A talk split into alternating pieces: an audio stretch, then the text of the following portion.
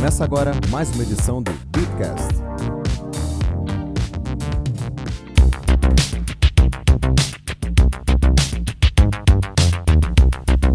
Queridos amigos, é um prazer inenarrável, incomensurável, indizível fazer parte de mais um Beatcast com todos vocês aqui.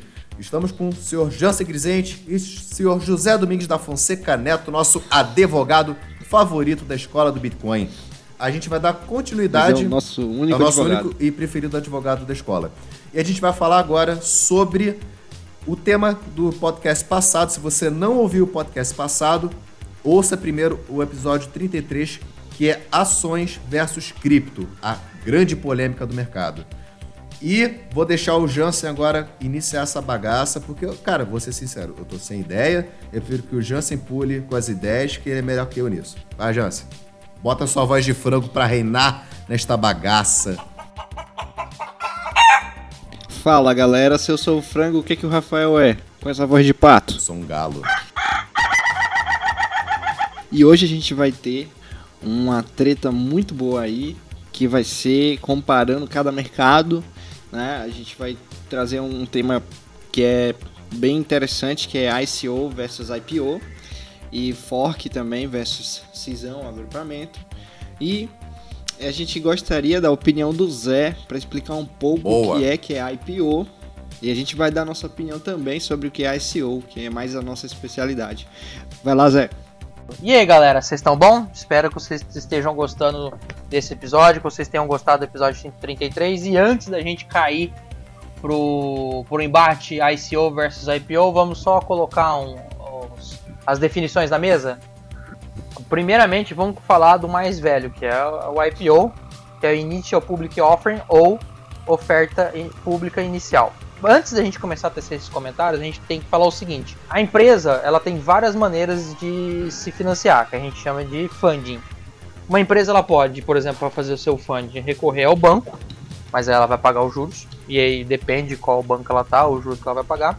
Ou ela pode recorrer a terceiros, para que esses terceiros possam investir na empresa e, obviamente, a empresa capitalizar, aumentar o seu projeto, ou a empresa é, fazer um projeto novo e crescer e gerar lucro. A empresa serve para isso, a empresa está no mercado para isso, para gerar lucro e ter a sua função. Então, por exemplo, como algum- alguns meios de funding que a gente tem no mercado, a gente tem o crowdfunding, que é regulamentado pela CVM, que tem as suas regras específicas e é uma espécie de vaquinha. Você também tem a, a chamada seed, que é para empresas iniciantes, que é muito parecido também com o investidor anjo, mas tem as suas diferenças. É, investidor anjo literalmente põe dinheiro, mas ele também põe o chamado smart capital, que é aquela história, olha, eu gostei da sua ideia, mas eu acho que além de financiar a sua ideia, você precisa melhorar a sua estrutura, você precisa melhorar a sua governança, você precisa melhorar o modo como você vende, enfim, essa pessoa traz dinheiro, mas ela traz também o conhecimento para você operacionalizar o seu negócio. E depois que você vai ganhando estrutura, é, começam a entrar as empresas de venture capital, começam a entrar os fundos de private equity e também e você vai acabar morrendo, obviamente, no IPO. Um exemplo clássico que todo mundo conhece de uma empresa que foi sendo financiada ao longo do tempo e depois culminou com a abertura de ações é o Facebook. Quem assistiu o filme na rede social percebeu isso. O o Facebook é uma, uma puta, era uma puta de uma startup, era uma puta de uma empresa, uma rede social no seu começo, mas no seu começo ela não dava dinheiro. No seu começo ela era deficitária, porque eles estavam testando, acertando os algoritmos para depois começar a vender anúncio, como eles vendem hoje. Então, o investidor gostava da ideia, sabia que aquela. apostava na, na certeza da ideia e meteu dinheiro lá atrás, no começo, para perder dinheiro mesmo. Então vamos lá, faz a chamada do- dos acionistas. Ó, a gente precisa agora de X milhões para pagar a conta que tá sobrando, que tem que pagar, ou para comprar servidor novo, que a gente vai expandir o- o- a, a nossa base de usuários. Precisa de quanto? 50 milhões. Faz uma rodada de financiamento e as pessoas colocam 50 milhões dentro da empresa e, obviamente, na contrapartida ganham X% de ações. E depois, ah, mas esse- investidor coloca dinheiro à toa? Não, ele coloca dinheiro visando lucro.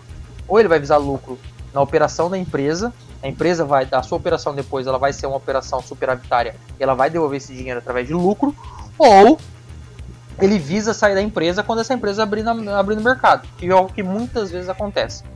Então, como é que é um IPO? IPO é literalmente você virar para um mercado, mercado regulamentado, mercado de ações, e assim, galera, eu quero me financiar, eu preciso me financiar, eu vou abrir a, a, as minhas ações no mercado público. Algo que nem o projeto que o fez, no caso em cripto, não é isso? Mais ou menos isso? Muito, mais ou menos para baixo, Rafa. O Políbios, eu entendo encarar, inclusive, foi uma leve uma fraude, que eu inclusive sofri. Uhum. Eu botei dinheiro lá dentro, mas me perdi muito dinheiro. No IPO, você vai sujeitar as regras do jogo, são as regras do mercado imobiliário, de valores imobiliários onde você tem que ter um balanço auditável, onde você tem que ter uma estrutura estatutária, uma estrutura de governança bem delimitada. Isso tudo é delimitado pela, pela CVM aqui no Brasil, pela SEC nos Estados Unidos. E aí, vamos lá, mas ah, então eu decidi fazer um IPO, eu faço semana que vem? Não. Você decidiu fazer um IPO. Primeira certeza, é porque processo de IPO é um puta de um processo caro. Processo de IPO é muito caro com pagar advogado, graças a Deus. Pagar o banco que vai, que vai ser a instituição intermediadora que vai fazer a venda ou a captação do seu dinheiro para, com os investidores, pagar a empresa que vai fazer auditoria, pagar a empresa que vai fazer relações com os investidores e pagar um monte de gente. Então, uma coisa que tem que ter em mente, a IPO é um puta de um processo caro. E aí, quando a empresa realmente fala, não, beleza, eu não, não, eu já não preciso mais de venture capital, eu não preciso mais de private equity, eu não preciso mais de um investidor anjo, eu já sou uma empresa com volume, eu já sou uma empresa consolidada no mercado, já sou uma empresa que tem uma ideia nova. Vamos dar um exemplo: Uber. O Uber tá para abrir o capital na bolsa de Nova York. Finalmente, Não né? Não sei se é a Nasdaq Finalmente. Ou, ou Nova York, mas eles, eles vão abrir. Inclusive a gente vai ter acesso agora ao balanço deles para saber se eles são superavitários. Uhum. E aí ele fala: decidi abrir, decidi abrir. Eu vou ter que mudar meu estatuto para colocar o que eu quero que sejam a minha empresa. Por exemplo, eu vou colocar ações que dão direito a voto. Ou não, eu vou colocar ações que não dão direito é que foi a voto. que eu falei no outro episódio, né? Você pode ter ações que te dão ou não poder de voto. Exatamente. Você pode ter as duas, inclusive, Isso. Rafa. Você pode ter ações com preferenciais, que a gente chama no Brasil, ou seja, elas, ela recebe mais dividendos do que ordinária. A ordinária é mais para votar. E você também pode ter estruturas, por exemplo, para você ter bloqueios, que a gente chama de poison pills, só que isso aqui é no estatuto. Bloqueios de tomada de controle, enfim, é um processo amplo que é muito bem estruturado pela equipe jurídica que está fazendo o IPO. Beleza, decidi fazer o IPO, e aí? E aí que começa relações com os investidores. O seu banco, primeiramente, não vai oferecer para o mercado direto. Ele vai oferecer para um pool de, de investidores mais que tem muito dinheiro e obviamente essa galera por ter muito dinheiro ele vai comprar antecipadamente e essa galera compra lá num preço X que aí a, a empresa a, a, empresa de contabilidade a empresa de auditoria fala olha você pode ficar entre tanto e tanto é um valor razoável que você vale e tal e você vai lá e oferece suas ações para depois você abrir no mercado. Você vai lá e toca o sininho da Bolsa Nova York, é o plá, plá, plá, plá, e tal. Acontece, por exemplo, também, e nesse momento onde há a venda, muitas das vezes aquelas pessoas que entraram no começo, por exemplo, do Facebook, entraram no começo da empresa, elas vão lá e já liquidam um pouco do seu dinheiro, um pouco do seu investimento para realizar seu lucro. Normalmente esse lucro realizado já é com uma boa dose de lucratividade. Então, o que, que é o ICO? O ICO é tudo isso aí só que muito mais barato e muito mais rápido, muito mais prático. E, e foi criado e pensado para ser executado no mercado de criptomoedas e em blockchain. A ICO é o Initial Coin Offer, ou oferta inicial de, de criptomoedas e moedas, que nada mais é do que um IPO do que as das criptomoedas ou de produtos baseados em blockchain. Mas para quê? Vamos lá. Só botar a ideia. O Zé teve uma ideia de fazer um novo produto, serviço jurídico voltado para o mercado mundial. Então tá bom, só que eu tô com a ideia, eu tô com o conceito na cabeça e eu ainda não tô com a empresa estruturada, eu ainda não estou com o produto já desenvolvido, já em operação e agora eu vou escalar meu produto. Não, eu tenho um conceito, eu tenho uma ideia. Tá beleza. O que, que eu faço então? Falei, putz, eu não sei se eu estou preparado para ter um investidor anjo, eu não sei se eu estou preparado para ter um private equity quando eu tenho estrutura montada e muito mais seguir para um IPO da vida, porque eu nem existo ainda. Então, eu, eu, mas eu acredito muito no meu conceito, eu já debati com algumas pessoas, já debati com a comunidade e acho que, meu, que a minha ideia, o meu conceito é muito legal. Então tá bom, eu vou lá para a comunidade é, de criptomoedas e falo assim, galera, eu tenho uma ideia, coloco essa ideia no white paper, falo, a minha ideia é essa, é, tô pensando em fazer isso, vai funcionar assim, tudo mais, tudo mais, tudo mais. Em troca disso, eu vou, a maioria desses projetos, assim, 99,9% são open source, Falou, olha, eu vou dar esse projeto para a comunidade, vamos escrever esse negócio junto, vamos desenhar essa plataforma junto. Só que a gente precisa financiar essa plataforma. Como é que a gente vai financiar a plataforma? A gente vai criar um token, uma moedinha, normalmente é um token, que eu, eu vou fazer uma, uma paridade bizarra aqui, tá? Cada Bitcoin vale em dois tokens, beleza? Então, cada vez que uma pessoa me dá dois bitcoins, um bitcoin na verdade, eu ganho dois tokens da plataforma. O que, esse token vai fazer? Aí a gente vai definir também o que esse token vai fazer. Esse token vai ser um token utility, ou seja, eu vou usar para eu vou usá-lo para usar na plataforma, ou seja, pagar o serviço da plataforma com desconto. Vamos lembrar, Binance funciona assim, é, Original My funciona assim e muitas outras criptomoedas funcionam assim. Você tem a, o token da plataforma, tem o token da empresa, você paga os serviços dessa empresa com desconto. Beleza. Ou esse token vai ser um security, ou seja, ele vai me, me dar direito de voto e direito de perceber lucros. A gente tem isso também. A gente, por exemplo, teve, tivemos inclusive alguns ICOs que alguns não deram certo, outras vezes deram. Por exemplo, tinha o Políbios. Políbios, quando você era detentor do token, você tinha direito de voto e perceber lucros ao final do ano. A empresa foi lá, apurou. A ideia do Políbios é, ó, no final do ano eu vou lá, vou apurar meu resultado. Deu lucro, deu, eu vou distribuir conforme os detentores de token. Você tem X token, você tem X% do lucro. E você também poderia votar. Então, a, a, utilidade do token, o que o token, como o token vai ser usado, isso é delimitado no white paper. Você pega fala, olha, vai funcionar assim, vai funcionar assado. E com isso você consegue dar para a comunidade, falar, gente, olha, a plataforma eu penso em plataforma, o serviço, a moeda, ou você pode até desenvolver uma criptomoeda, uma nova criptomoeda que você, por exemplo, vai resolver o problema de escalabilidade de todas as, as criptomoedas do mundo. Você conseguiu desenvolver um, um código, você desenvolveu uma ideia genial, beleza, vamos lá. Aí você fala, olha, o documento é esse, o código é esse, a ideia é essa, o white paper está aqui, eu estou oferecendo para a comunidade e até dia tal do tal, quem acreditar no meu projeto, bota dinheiro, recebe o token, depois eu vou lançar uma exchange, vou lançar uma carteira para você guardar esse token e você faz o que você quiser com esse token. É isso que é um ICO. Só que o ICO, qual que é a beleza do ICO? O ICO é rápido, o ICO é barato e o ICO é muito bom, principalmente para empresa de tecnologia, para empresa que funciona na web, que funciona é, na nuvem mesmo. Por exemplo, a gente tem que lembrar daquele concorrente do Uber, que eu não vou me lembrar o nome agora. Fizeram um ICO e ele funcionava inteiramente com o aplicativo e as suas transações eram em blockchain. Tinha uma ideia também, é, eu não me lembro o nome desse aplicativo, mas era um aplicativo que funcionava na blockchain de Ethereum e a ideia era muito parecida com o Slocket, que era um, um é, funciona mais ou menos assim. Você aluga sua casa, que nem o Airbnb, etc. Só que ela é muito mais automatizada. Por quê? Porque a sua fechadura é uma fechadura eletrônica e ela só vai abrir para aquele detentor daquele token, daquele, daquele, daquele detentor daquela identidade digital, naquele momento até o momento Y. Então você literalmente automatiza a locação do teu quarto na sua casa. Era uma ideia surreal e fantástica e, e todas essas transações, o pagamento ocorria em blockchain. Vamos lá. A pessoa pagava, você falou, olha, eu tenho lá um quarto na minha casa, tal, você aluga o período X. A pessoa vai lá e pagava com Ethereum, com a criptomoeda lá do, do ICO, ponto. Você já poderia coordenar, por exemplo, ah, ele me pagou, eu já vou deixar coordenado que desse dinheiro que ele me pagou, X, vai para minha faxineira, para a mulher que depois que ele sair vai lá limpar e tudo mais. Aí já fica um, um, smart contract, tudo isso num smart contract, já fica um smart contract preparado para esperar a a faxineira limpar para depois ela receber o dinheiro. A mesma coisa do a pessoa que pagou. Eu não recebo diretamente, ele fica no smart contract. Primeiro tenho que ver se a pessoa chegou, se a pessoa foi, a pessoa ficou, a pessoa, sei lá, causou dano, vou ter que precisar mais dinheiro, vou ter que pegar mais dinheiro dela porque vou ter que arrumar uma cagada que ela fez, etc. E depois que elas saem, esse dinheiro é liberado pelo smart contract. E também, na hora que ela sai, depois do período que ela tem para entrar na minha casa, o, vamos supor assim, o ID dela, o, o, token dela lá que abre a porta, não abre mais. Então ela não entra mais.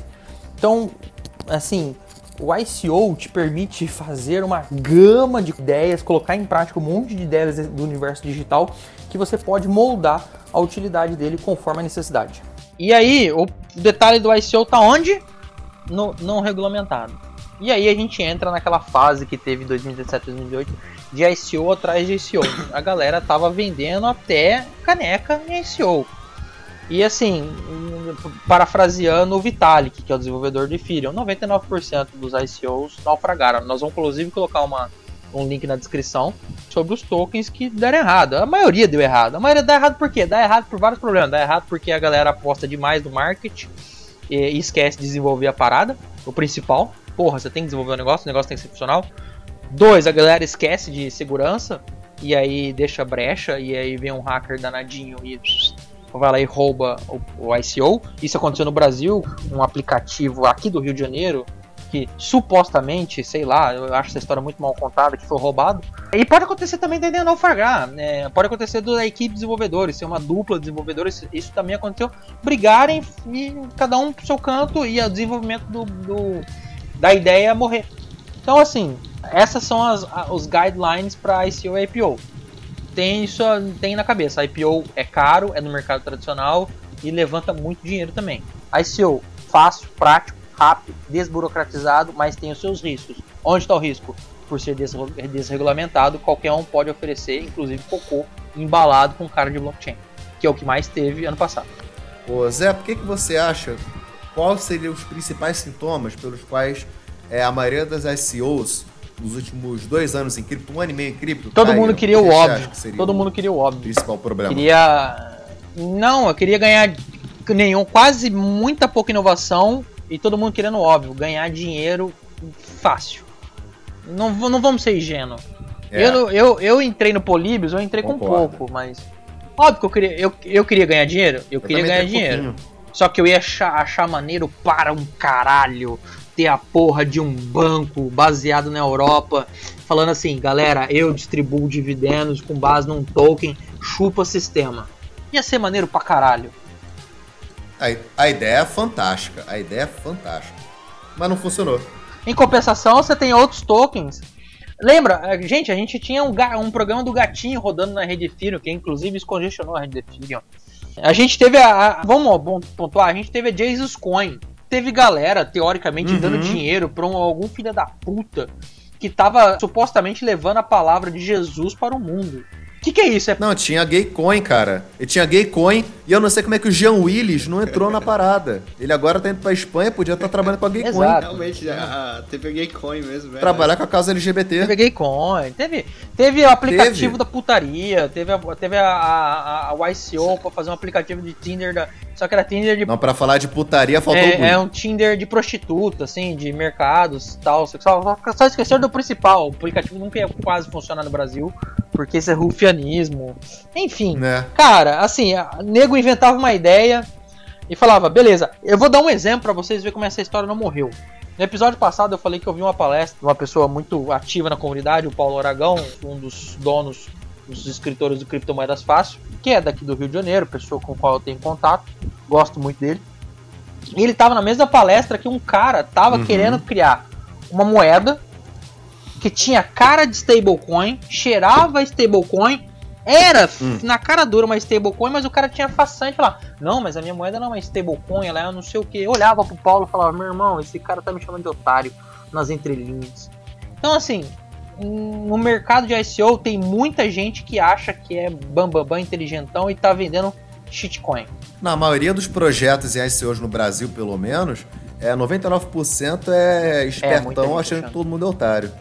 E que nunca vai ser flag... nunca vai muita ser pego. Gente. Ah, sim, esse parece. cara eu olhei pra cara dele e falei assim, desculpa, amigo, tem uma cara de danado. Mas enfim, Paulo sabe a minha indignação como ficava conversando com ele no WhatsApp. Meu Deus, eu não posso estar ouvindo isso. Agora, em compensação, você tem projetos de SEO que deram muito certo. EOS. Você tem aquele projeto. Já, você me lembra aí um outro que a gente está discutindo esses dias? A própria Tesos. É, a, a própria Tesos. Boa, era, deu certo. É. Na verdade, assim, teve uns problemas. Eles estão com um bilhão de reais aí em caixa. Mas teve uma treta entre os sócios, é, porque foi muito dinheiro realmente arrecadado, foi bilhões. E houve divisão, aí uma briga entre os sócios, um saiu. É. E aí a, é, ficou, ficou que os, investidores ficaram no meio dessa briga, não sabia, não sabia se ia realmente lançar o projeto e acabou que lançou. Com uma atrasada, mas lançou. É, o próprio Ethereum, uhum. Que eu acho uma, uma blockchain fantástica, é oriunda de um ICO, dos primórdios, primórdios, primórdios. O Jansen discorda. Eu gosto muito odeia. do Ethereum, mas também gosto muito da Decred da Wave, mas... Eu vou lançar uma polêmica aqui, mas eu lanço outro dia. Eu lanço o que eu acho que o Bitcoin vai ter um substituto, a gente só não sabe quem é. Mas a gente conversa outro dia sobre esse assunto. Ih, rapaz. Esse é um assunto bom mesmo. Justo. Entendeu? Eu sou dessa teoria, mas tudo bem. Cara, se você botar essa sua teoria e não colocar ela no YouTube pra cada vídeo que você for Ah, abrir, é, bem cara, lembrado. Boa. vai fundo. É, Só não enche a porra do o saco. próximo Bitcoin, tá bom. analista Zé. Não, Não, eu, eu sou É. um- não sou bom analista. Eu sou bom de resolver problema. Problema, traga-me seu problema que eu lhe darei a solução. Analista financeiro, a gente tem o Rafael. Rafael que é o Isso meu aí. consultor. Rafa, compra o vento. é assim. Funciona. E funciona. Mas é isso, Jansen. Essa é, é, em linhas de 15 minutos que eu falei, a diferença entre o ICO e o IPO. Bela explicação, obrigado. Contribuição imensa.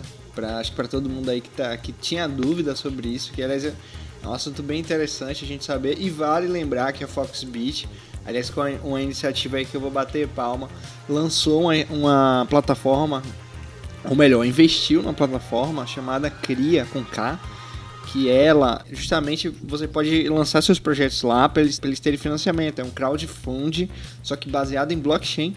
Então Uhum. você, você fica com tokens daquela empresa lá. É como se fosse uma bolsa de valores de startups. Eu não sei se vocês sabiam, Muito legal. mas Muito é, a interessante. CVM Eu é, a tinha uma CVM noção na disso. instrução 588 É da crowdfunding.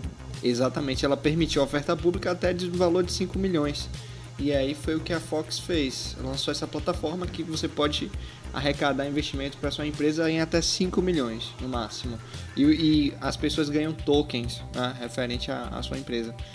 Muito legal, achei sensacional isso. Isso é muito legal e, faci- e desburocratiza um pouco, né? Pois é. E o que eu ia comentar, Zé, com você, você falou que lá nego vende qualquer ideia, né? Não sei se vocês assistiram esse episódio, mas Shark Tank no Brasil uma vez foi um cara que foi vender literalmente bosta em lata. Esse era o produto dele. Ah, era E verdade. tá, e tá até hoje aí, cara. Era adubo, né? Só que o nome do produto é bosta em lata. Podem pesquisar aí que vocês vão ver que ainda existe. Era, é, cocô gourmetizado. Exatamente. Tipo, três vezes mais caro. É, não, o tipo, adubo normal é 5 reais, o dele é 20, entendeu? Qual é o slogan do produto? Compre esse produto Não. que é uma merda. Cara, dá, dá pra fazer muito trocadilho cretino com isso. Pois é. Sensacional. Tô vendendo É. merda gourmet. Pô, a galerinha da, da, da Barra da Tijuca que adora uma coisa gourmetizada, pô, tem lá a hortinha dela, vai comprar bosta em lata. Mas é exatamente isso. É eu exatamente já a sei, ideia é corrige-me se estiver errada. É vender pra galera que gosta dessa parada de hortinha em casa. Isso não é mais a Sim, galera da é Barra isso da mesmo. Tijuca, não, tá? Isso é mais a galera de Botafogo, Flamengo, ali pra São Salvador. Desculpa se você não tá no Rio de Janeiro, isso é um bairrismo nosso aqui, me perdoe. Tá? Mas isso, é- isso é um negócio mais assim, pra, pra São Paulo. Isso é o barrismo nosso. Falou, faça-me um Faça-me um favor. Ah, eu sou um cara nascido e criado em São Paulo Ah. que há nove anos mora no Rio de Janeiro. E ama, e ama essa No cidade. interior. Entendeu? Como- É, Graças a como Deus. essa conversa do Zé explodiu a cabeça de vocês aí de ICO versus IPO, a gente vai puxar um intervalo rapidinho, mas a gente já volta pra falar de fork. Vamos lá? Ih, aí fudeu. Isso aí, falou!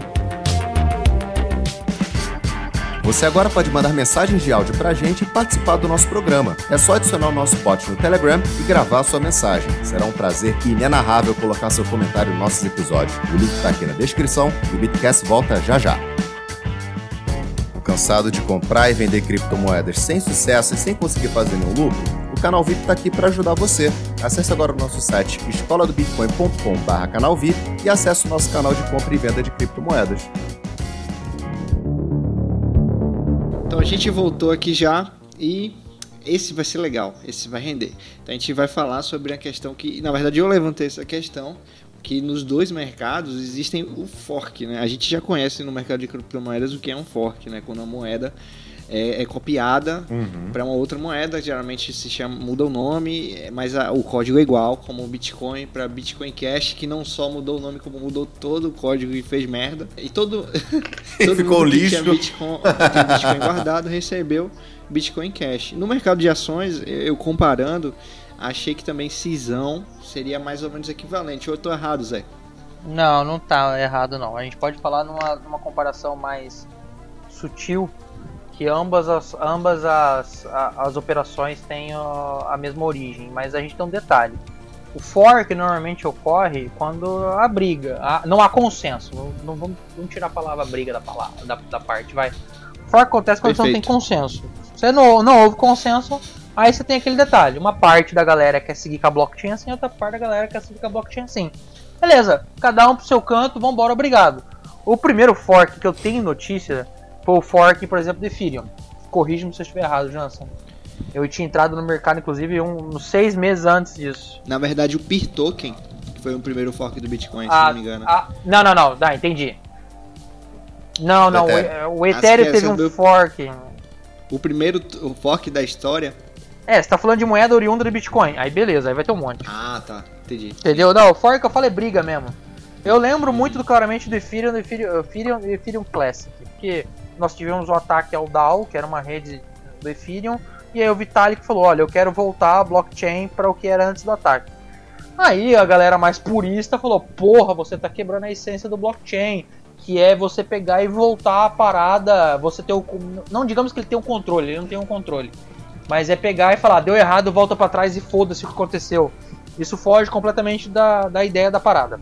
Cara, não é, não é um fork, não é um fork. Mas para mim, um dos melhores ataques contra o Bitcoin foi a Decred foram ex-devs do Bitcoin falaram: ah, isso aqui tá uma merda, vamos fazer tudo do zero, vê a Decred. Não é um fork, mas para mim foi um ataque sensacional que deram contra o Bitcoin, que eu acho a Decred sensacional. Eu gosto muito. Aliás, Rama, Rama, paga, paga o jabá pra nós aí, Rama. Rama, Girino.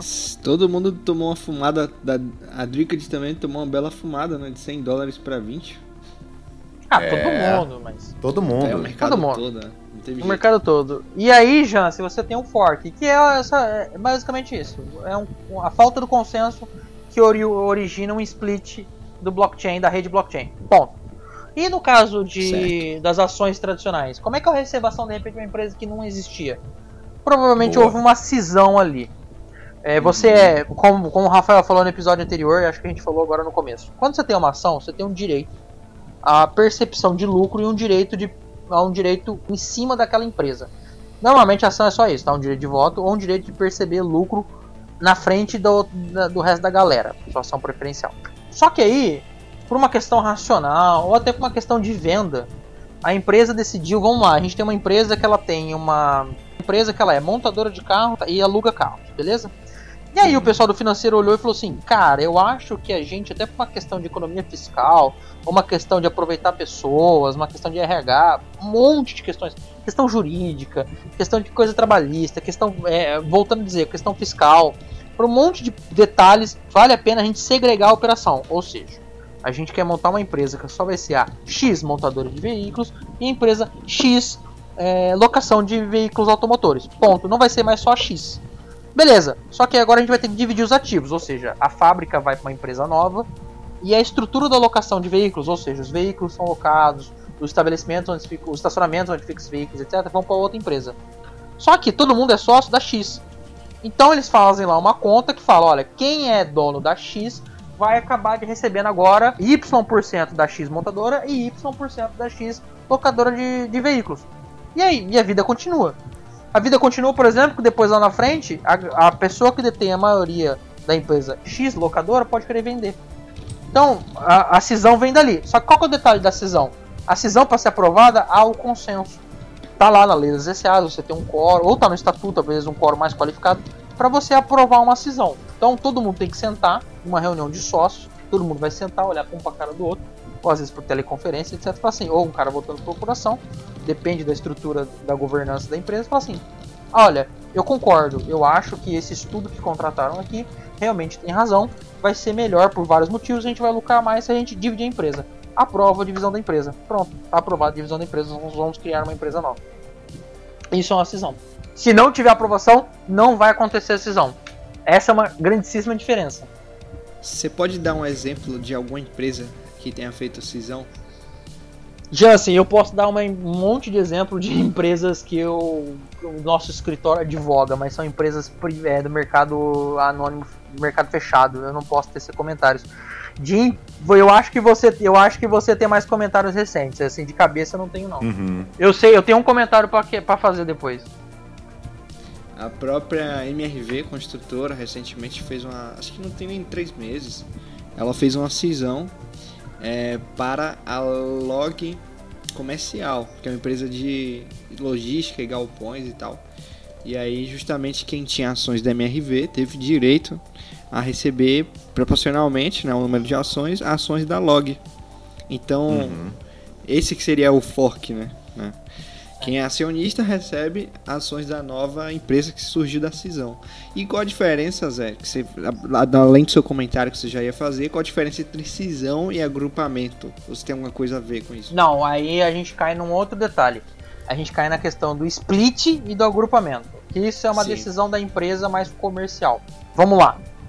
Uma é inverso da outra. Eu vou explicar uma, você vai, vai entender outra rapidamente. É uma é agrupamento ou desdobramento, que é a mesma coisa que o split. O agrupamento é o seguinte: a empresa tem lá, vamos supor, 100 ações no mercado a 10 reais cada. Então, ou seja, tem mil reais no, no market cap no mercado de ações. O resto tá com o investidor que detém o comando da empresa. Beleza.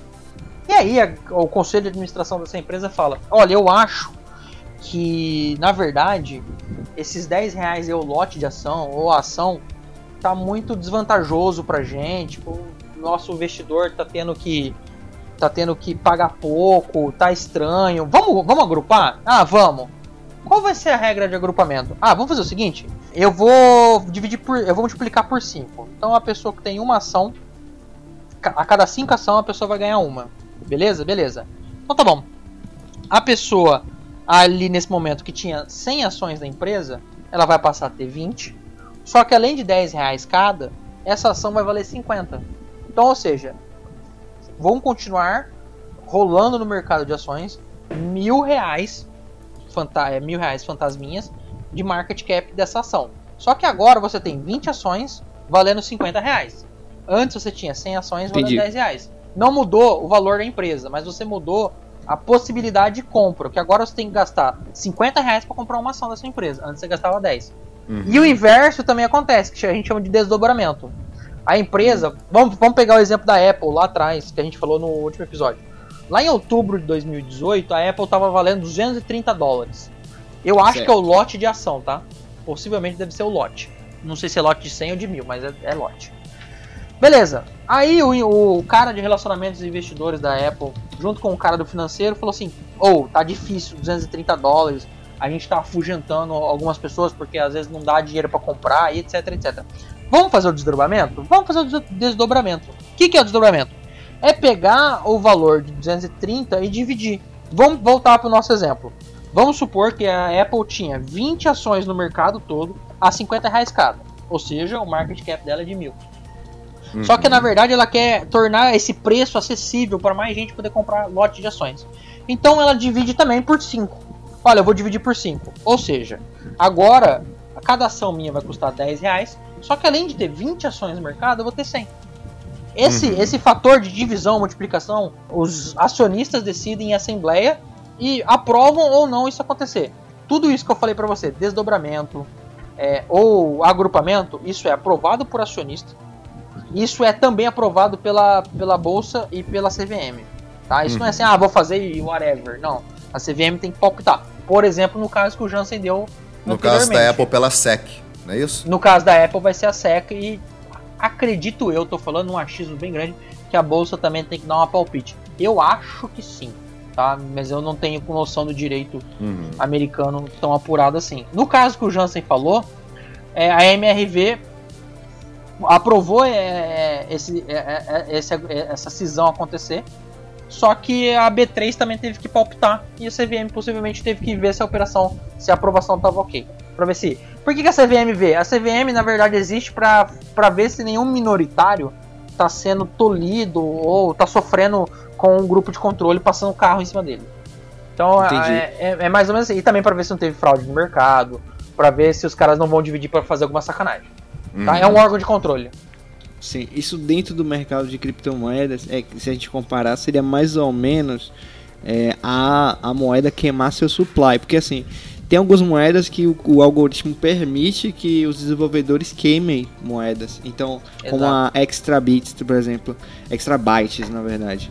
Então, eles lançaram, digamos, 200 milhões de criptomoedas, mas eles resolveram queimar 100, entendeu? Metade depois da ICO. Então seria mais ou menos equivalente a isso, que você vai mudar o market cap, né, quando você queima. Então, não, porque você nunca muda o market cap. Dentro do mercado de ações, você fala. É, dentro do mercado de ações você não muda o market cap. Uhum. Então não tem de jeito nenhum como uma empresa tradicional ir lá e de repente, sei lá, eu quero emitir mais é, 5 milhões de ações hoje, do nada. Pode, não, não pode, pode, tem como acontecer. Ela, ela não faz um IPO, mas ela faz uhum. uma espécie de IPO, porque não é IPO, porque já não é mais oferta inicial. Ela emite novas ações. Assim como uma empresa, inclusive, por exemplo, no escritório, nós fizemos isso.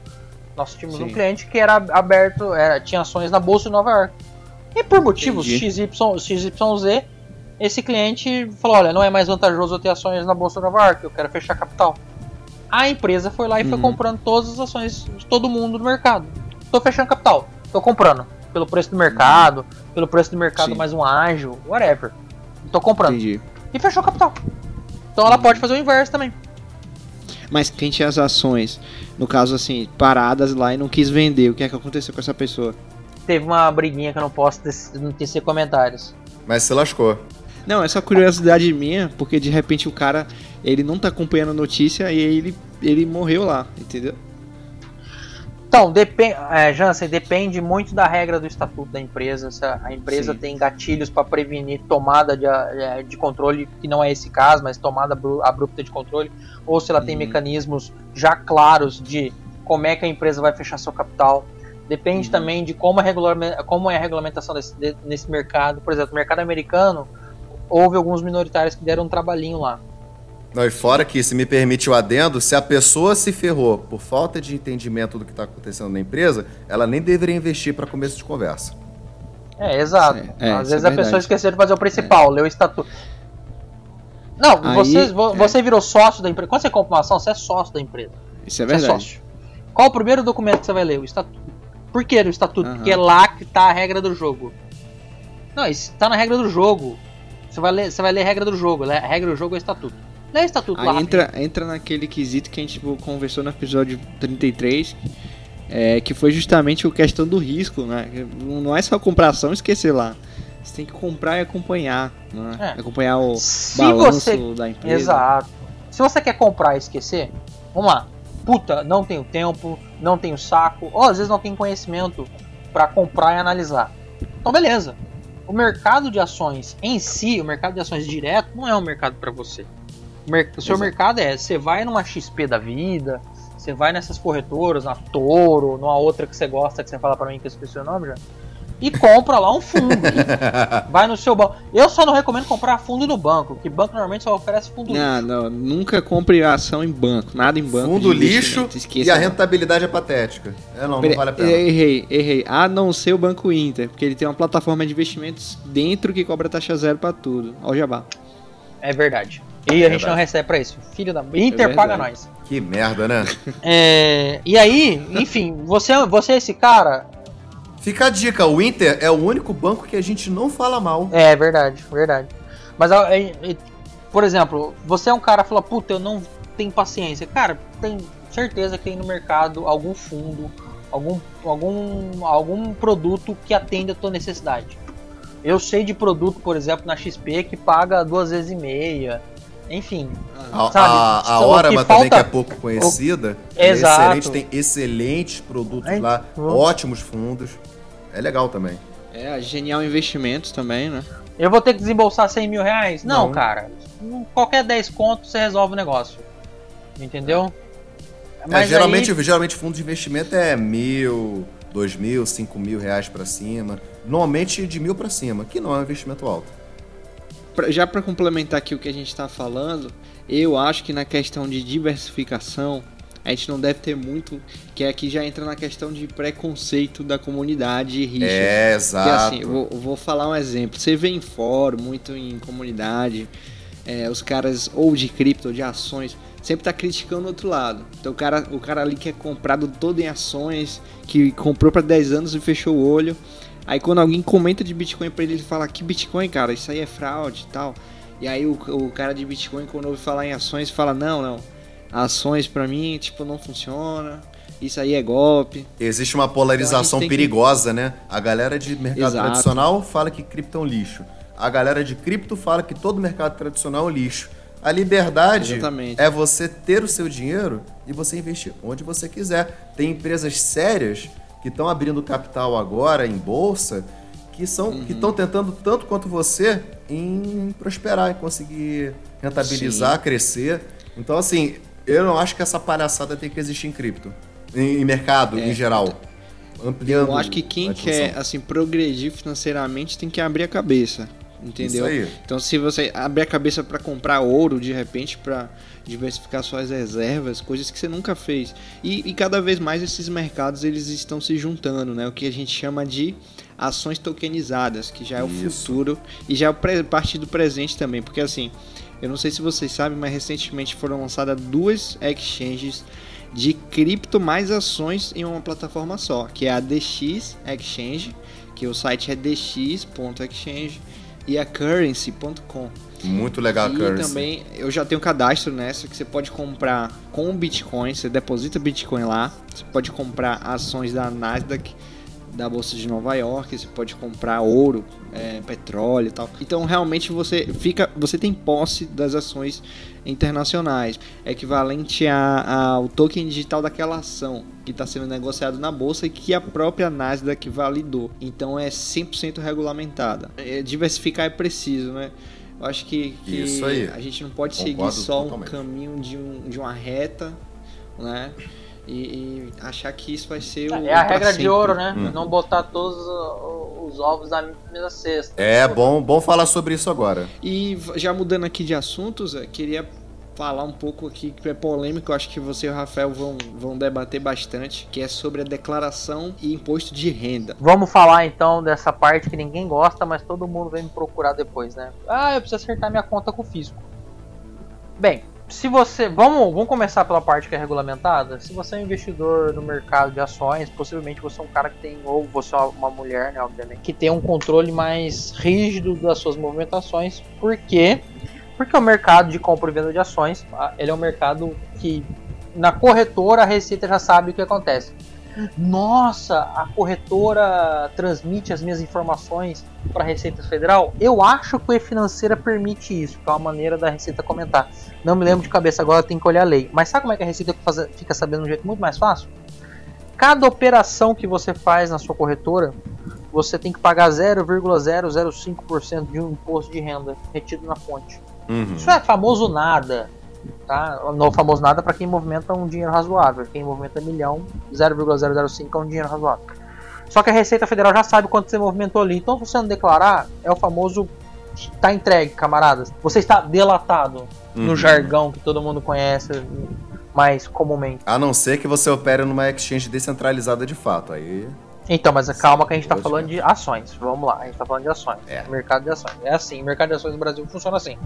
Ah, então tá bom. Aí eu lucrei no mercado de ações, como é que eu faço? Bem, nós temos que primeiro ver como é que você como é que você lucrou. Você lucrou com uma ação? Você lucrou comprando e vendendo várias ações? Porque o imposto de renda né, do Brasil tem algumas, alguns detalhes. Ao passo que o lucro ou o lucro oferido com criptomoedas menor do que 35 mil no mês não é tributado, mas ele tem que ser declarado, guarde bem sempre essa informação. O mercado de ações não, o mercado de ações esse, esse limite é baixa para 20, tá? Tá lá na lei, tá bem específico. Não tem dúvida disso. Se você lucrou, se você não é que você lucrou, se você teve operações a mais, que, super, que superaram mais de 20 mil reais no mês, você tem que declarar. Uhum. Se você teve lucro, você tem que pagar seu lucro. Simples assim. Só que assim, não é 20 mil reais com uma ação da Petrobras, uma ação da Vale ou uma ação de qualquer outra empresa listada na bolsa. é uma ação, é natureza, é a natureza do negócio. Então são as ações que você negociou. Uhum. Essa é a tributação de mercado de ações. É, agora, o mercado de criptomoedas, ele é um mercado que ele é tributado, mas ele não é tributado muito claramente. Por quê? Porque você não tem na lei falando, olha, oferiu lucro com a venda de criptoativos, você tem que pagar imposto. Você não tem isso. Mas obviamente que o legislador não é bobinho, ele deixou uma brecha lá que se você oferiu renda, ou seja, você teve um acréscimo patrimonial, isso é renda, isso é tributável. Tudo bem, a Receita Federal, através de um perguntão, não foi nem por consulta, através de um, num FAQ deles lá, um, as perguntas frequentes, colocou lá que isso é tributável pelo imposto de renda de ganho capital. Só que isso é a líquida normal, então ela cai no desconto que eu falo, é na isenção de 35 mil reais. Atualmente, tá, no momento que esse podcast está sendo gravado, a Receita Federal só tem uma maneira de saber se você movimenta criptomoedas. Como é que ela sabe? Se você compra no Brasil. Porque se você compra numa exchange, essa exchange vai emitir nota fiscal. Uhum. Você transita esse dinheiro para a conta da exchange, a exchange transita esse dinheiro na sua conta. Emitiu nota já era. Todo... Emitiu nota. Na verdade, Rafa, até na sua conta, se você movimentou mais de 2, 3 mil reais na sua já conta, sabe, é. a Receita fica sabendo pela financeira. Enfim, tem um post nosso tá no sabendo, blog. A gente, é. vai, a gente, vai, colocar aqui para você um post, um, um, um artigo nosso no blog que eu teço comentários de como que a Receita Federal fica sabendo de tudo da sua vida. Fica tranquila, ela sabe, ela só não te pegou ainda porque ela não quer. Uhum. E faça, eu vou até fazer contar uma historinha no final para vocês saberem como é que ela tá pegando. É, enfim, a tributação do mercado de criptomoedas decorre assim. A Receita, ano passado, soltou uma solução de consulta meio assustada com algumas declarações de que alguns grandes players do mercado estavam. Eu, isso é uma crítica que eu estou fazendo agora aos grandes players do mercado estavam tentando vender o produto das exchanges deles, etc. Eles iam para mídia falando: a minha exchange tem mais cadastro do que a bolsa de valores. Isso não é auditável. O mercado brasileiro movimenta mais dinheiro por ano do que a bolsa de valores. Aí o fisco olha e fala: ah, é verdade? Então peraí que nós vamos conversar. e aí existe uma ideia, existe uma consulta, foi aberta uma consulta, de que as corretoras teriam uma obrigação acessória, uma obrigação extra de informar as, as transações desses clientes. Seria o e-financeira que os bancos prestam das exchanges. Informaria as operações, o valor da operação, o valor médio, etc. Para a Receita Federal. Atualmente o texto foi aberto consulta, depois foi fechada, as pessoas submeteram suas críticas à proposta. A escola do Bitcoin submeteu uma, por exemplo. Teve gente que submeteu coisa pra caramba. Uhum. É, gente no mercado. E agora a Receita Federal deve estar analisando isso para ver o que, que ela vai fazer. Sinceramente, a minha opinião pessoal, eu acredito que o mercado será regulamentado. Uhum. Deus queira que não seja regulamentado pela Receita Federal. Por quê? Porque a Receita Federal só quer saber da parte fiscal, só quer saber de arrecadar. Uhum. E eu acho, que, eu acho que existe um mundo muito maior para intuito arrecadatório. A gente tem, como a gente estava discutindo anteriormente, ICO. A gente tem uma possibilidade enorme de fund de empresas com ICO, com criptomoedas e, por exemplo, eu volto a dizer, eu sempre falo dessa pessoa e dessa empresa, porque esse cara é um guerreiro. Hum. O Edilson, quando ele ia fazer o ICO dele pelo Brasil, eu digo quando porque a CVM encheu o saco dele umas duas ou três vezes, é, encheu o saco porque o, o, token dele não é um security, o token dele é um tilt. Quando ele ia fazer, ele teve que criar uma engenharia totalmente permissiva, tá, pessoal? É uma engenharia totalmente legal de usar uma empresa num paraíso fiscal para pagar menos imposto, porque se ele usasse fizesse tudo pelo Brasil, ele falava, eu ia pagar de 30% a 40% a mais de imposto. Você é louco. Isso acaba com qualquer ICO, qualquer startup. Qualquer ideia. A gente precisa pegar e falar assim, cara, pera aí, você tá fazendo um ICO para gerar renda no Brasil, para gerar emprego no Brasil, para gerar desenvolvimento no Brasil, por que caralhos você vai tributar? Tem, eu acredito que a saída da conversa é mais acima, é a mais ampla obviamente vai ter uma regulamentação, eu, eu pelo menos eu, eu, acredito nisso e, ah, e, espero que aconteça também. Mas essa regulamentação tem que ser feita o seguinte: vamos botar as regras do jogo, vamos facilitar para quem quer empreender e tiver que pagar imposto, paga. Uhum. Cara, vamos ser sinceros, a gente vive num país que é assim, a gente vive num mundo que é assim. Você oferiu renda, você vai dividir essa renda com o Estado. Ponto. Se você for anarcocapitalista, me desculpa. Infelizmente você não vai conseguir viver no mundo, porque o mundo é assim. Concordo totalmente. Se a sua casa pegar fogo, se o bandido entrar na porra da sua casa, você não me liga pra polícia e não liga pro bombeiro, porque essa porra quem fornece é o Estado. Privatiza, é, privatiza Exato. o bombeiro e a polícia. Porra. Óculos em Zé.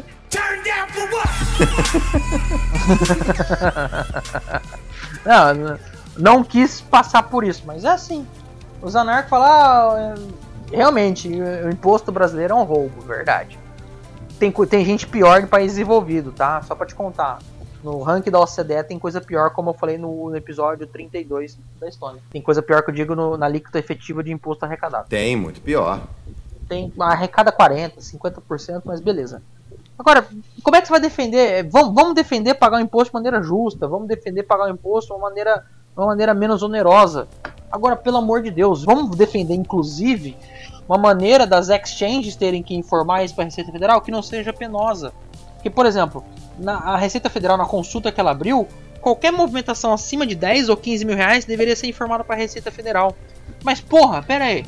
Tá, a própria norma fiscal tem uma isenção de 35 mil reais para operações de até 35 mil reais no mês. Por que caralhos eu tenho que informar a pessoa que movimenta mais de 10 ou 15 mil? Que nonsense é esse, sabe? Tipo, não dá. Você começou uma exchange agora, você sabe quais são as dores de empreender, pagar funcionário, ter uma, uma operação que funciona 24 horas por dia, 7 dias na semana, tem que, ter, tem que ter uma pessoa responsável pela operação 24 horas, tem que ter um desenvolvedor olhando a porra do teu código 24 horas, tem que ter a porra de um cara de segurança fechando porta ou, ou fechando um intruso, filha da puta, tentando te atacar, etc, etc, etc. Depois de tudo isso, você tem que perder um monte de hora no seu mês consolidando o relatório para receita. Vamos sentar, vamos falar, a receita não, precisa disso? Nem um pouco. Eu acho que com que já arrecada não precisa de mais porra nenhuma. Minha visão. Agora eu vou falar uma frase muito engraçada. Ninguém entre a gente vive de renda. Por mais que você busque investimentos que te deem renda mensal, ninguém vive mais de renda no Brasil do que a Receita Federal. é verdade. Ninguém vive mais de, de, renda do que Receita Federal. É verdade. Como é que você vai negar o óbvio? E agora, e agora os anarcocapitalistas vão me xingar. A Receita vive de renda, mas ela, ela cobra mal. A gente cobra pouco as pessoas que ganham muito no Brasil. E as pessoas com a classe média, que é todo mundo que tá ouvindo, acredito eu. A maioria das pessoas que estão ouvindo esse podcast é eu, é o Rafa, é o Jansen. As pessoas que estão no nosso círculo social são classe média, classe média alta, classe média mais baixa. A gente só se fode, irmão. Em compensação, o cara que é rico bota tudo numa PJ, o cara recebe só por dividendo, etc, etc, paga uma alíquota efetiva muito menor. Eu vejo isso no meu dia a dia. Eu trabalho com dia, eu, eu trabalho com direito tributário, eu vejo isso. Apesar de que essa reformulação do imposto de renda que o Paulo Guedes está sugerindo, ela mais ou menos quer Sim, fazer esse contraponto, né? As pessoas falam, não, vai ficar muito mais liberal a questão da nova alíquota de imposto de renda, pessoa física e jurídica do Guedes. Pelo contrário, ela está muito mais progressista do que liberal, de de passagem. Eu olhei e falei, cara, isso é progressista total. Eu, eu só vi isso na campanha. Eu só acredito nesse governo no papel. Tem muita história, muito mimimismo. Tem muito lobby. Como todo governo. Lobby, muita gente brigando. tá, tem gente. Tem muita gente pressionando, enfim. Eu acho que, pelo menos, na, pelo menos no direito financeiro, nas conversas com o pessoal que trabalha com tributário, vai ser inevitável tributar dividendo. A gente não sabe quando e nem como. Mas isso vai hum. acontecer. Sim, mas ele, ele, pelo que eu li, ele em compensação ao tributar dividendos, vai. ele quer criar, unificar os impostos e reduzir vai baixar, os impostos não, vai empresas, baixar, né? vai baixar, vai baixar a alíquota do imposto de renda, vai baixar Vai, aba vai abaixar o, a renda mínima para você poder declarar. Não, abaixar não, não vai aumentar não. a renda mínima, né, na verdade. É, isso que eu quis dizer. Você vai ter que, você vai ter que ganhar é, mais para poder pagar. É. Ganhar um pouco mais, é, vai ganhar um pouco mais.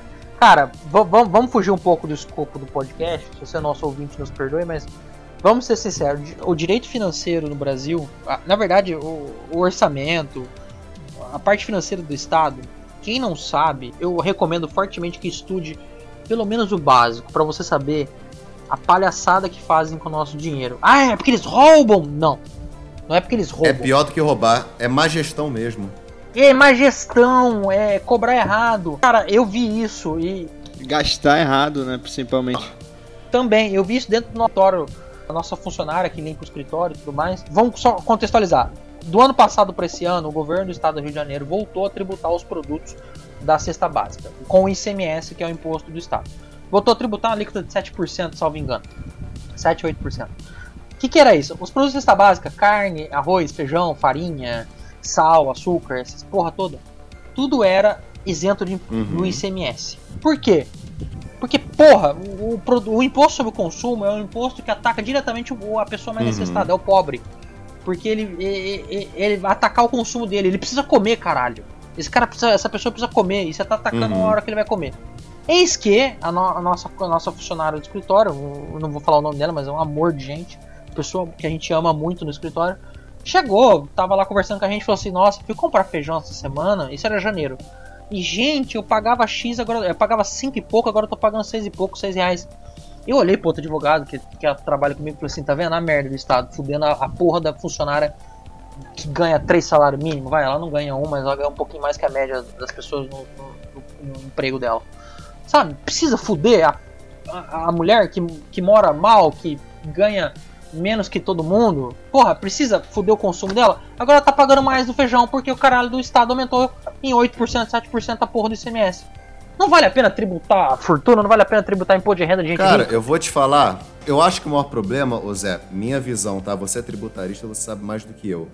Eu não acho que o problema é tributar rico e eu também não acho que o problema em si é tributar pobre. Muita gente fala para mim assim: ah, qual é o maior problema do Brasil? Por que, que falta dinheiro no Brasil? Ah, é a corrupção. Cara, a corrupção tira dinheiro do Brasil? Tá, caralho, concordo. Mas esse não é o maior problema. A minha visão é, o maior problema hoje é a previdência social que engole 53% que a gente produz. É um troço absurdo. É como você falou, eu concordo totalmente. A gente, o governo, ele cobra errado.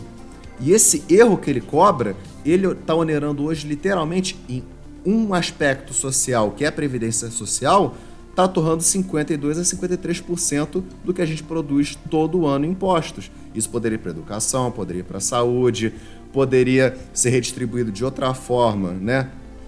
É, tem que fazer uma reforma previdenciária correndo para ontem. Então o cara, ah, vai taxar rico, vai resolver? Você vai taxar rico e o problema da previdência só vai aumentar a pirâmide. Para mim, a previdência é uma porra de uma pirâmide financeira. Não passa disso. Eu também concordo. Eu concordo com você. Tem só um dado errado na sua opinião aí. É, o orçamento brasileiro gasta mais, papos que mais. Eu estou consultando aqui agora. É, paga mais pagando juros da dívida.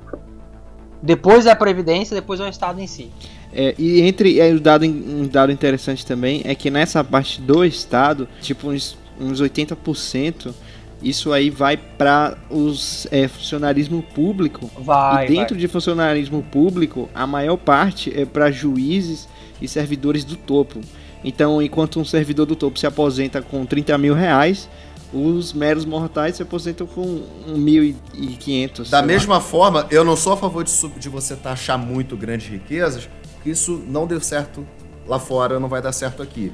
Eu não acho que esse é o caminho. Eu acho que você só tem que reformular Previdência Social e a dívida pública. Fez esses dois, cara, para mim já matou 89% do problema, na minha visão. A gente tá vendo uma bomba que tá prestes a estourar, é por isso que a gente avisa, Sim. compre Bitcoin, porque é, nos próximos anos acho que vai estourar uma crise financeira global, porque os Estados Unidos já acumula 22 trilhões de Aí. dólares de dívida. Agora eu queria que você resumisse, Zé, a questão de declaração. É, quem compra ação, quem compra cripto. Quanto paga, qual é o limite? É, day trade, quanto é que cada um paga também? Quanto paga? Os dois pagam a mesma alíquota. Os dois pagam 15%. Certo. Não entra nesse não entra nessa conta o day trade do day trade do, de ações, tá? Os dois pagam a alíquota de 15% inicial, tá? Porque essa alíquota do ganho de capital é progressiva, quanto mais se lucrar, mais você vai pagar. Tá? Só que a diferença é o limite de isenção. Enquanto o limite de isenção é, por mês do, da criptomoeda é de 35 mil reais, nas ações o seu limite é de 20 mil. Ou seja, vendeu, comprou mais, realizou lucros de mais de 20 mil reais em ações. Não estou falando que ação da Vale, da Petrobras, da Gol, da MRV. Estou falando todas as ações. Realizou mais de 20 mil reais em operação, principalmente venda, declara uh, o seu ganho de capital ou declara que se você teve prejuízo, tá? Inclusive no mercado de ações esse prejuízo dá para você abater depois. Guarda isso para você. No mercado Entendi. de criptomoedas, não. No mercado de criptomoedas, o, o, prejuízo que você teve não é reutilizável, vamos assim dizer. Você não pode depois, utilizar depois para abater o seu imposto. Mas a isenção é maior, é de, 30, é de 35 mil reais. No day, tem um detalhe que o Jansen falou: no day trade você paga uma alíquota maior de imposto, tá? Salvo engano, Jansen, corrija se eu estiver errado, é de 20%, né? Eu acho que é 25, na verdade. Ou seja, o governo fica com um quinto de um trabalho fuderoso, estressante de infartar que você tem na frente do computador. Pelo amor de Deus. É, mas porra, é foda, né, filho? É, você é paga foda. sobre lucro. Não, mas é bom saber, é, é, sempre bom saber que está sendo bem investido em mobília nova para o escritório é, exatamente. do político. Acho legal. Pro carrinho, pro carrinho que o Estado paga para ele, o terninho daquele filho da puta. Ah, eu não ia, eu não ia falar, mas eu vou falar. Vai, rapaz, se vocês conhecessem o poder judiciário, vocês iam ficar chocados. Eu não posso tecer mais comentários porque não convém, mas se vocês conhecessem. É de, é de Caio né? Dá uma olhadinha depois, assim, qualquer jornal normal, tá? Jornal normal é Folha, Estadão, Globo. Olha, pode ser até antagonista. Eu já vi esse tipo de comentário lá. Pode ser qualquer. O antagonista é perfeito direito. pro preguiçoso, né? São dois parágrafos, três estourando. Porra, é... se você não lê um antagonista, Boa. você é um lerdo. Cara, lê lá rapidinho assim. Alguém, alguém vai falar quanto que o judiciário custa pra máquina pública. Aí depois a gente conversa. Um dia a gente conversa sobre isso finalizando essa bagaça toda, finalizando o podcast, explicando por que a gente fez esse off-topic imenso, é pelo seguinte: compre Bitcoin, o negócio vai ficar cada vez mais estreito, eu, a gente não vê esse cenário de crise se apaziguando tão cedo, e eu acredito que assim como a Dash ajudou na Venezuela, não estou comparando a crise da Venezuela com uma possível crise no Brasil, ah, bom, porque a gente não passa é, fome. Só fazendo um contraponto, um sincretismo né, com a crise da Venezuela. Assim como a Dash ajudou na crise da Venezuela, eu tenho certeza de que o Bitcoin vai ajudar a gente numa possível crise futura. Que a gente ainda não entrou. A gente sempre bate nessa bandeira. Global, não vai ser no Brasil, vai ser global. É. E quem tiver com cripto vai ter algum poder na mão. Diferente de quem está trabalhando com fiat. A gente tem que lembrar que o Bitcoin foi lançado no auge isso da crise de 2008. O Satoshi estava vendo, vendo, tudo isso acontecer. Então por isso que ele lançou o Bitcoin. Satoshi, onde você está, seu filho da puta? Eu acho, que ele, eu acho que ele já morreu. Mas tudo bem. Porque tem a teoria, né, de que ele foi fin, é Ralph Finney. Ou, e Ralph Finney e outro criptógrafo que eu ajudou ele. Eu a teoria ele. que não é o Ralph Finney, é os três lá. lá Vamos botar isso daí não, numa então, discussão de um outro podcast, que eu acho isso daí dá pauta. assunto pra cacete. A gente se empolga, cara. Ixi. Não, tem gente, uma teoria boa. Foi um prazer inenarrável, incomensurável, indizível esse puta debate do caralho que a gente fez hoje sobre governo, ações e criptomoedas. Então, meus queridos, foi um prazer enorme estar com vocês aqui hoje. Vou adorar isso daí. Foi um prazer enorme estar com todos vocês aqui e abraço e até a próxima. Tchau, tchau. Tchau, galera. Foi um grande prazer, galera. Espero que vocês tenham aproveitado o conteúdo e a gente encerrou o episódio com Bitcoin cotado a 3.568 dólares e no Brasil a é 13.603. É até a próxima. Até a próxima, galera.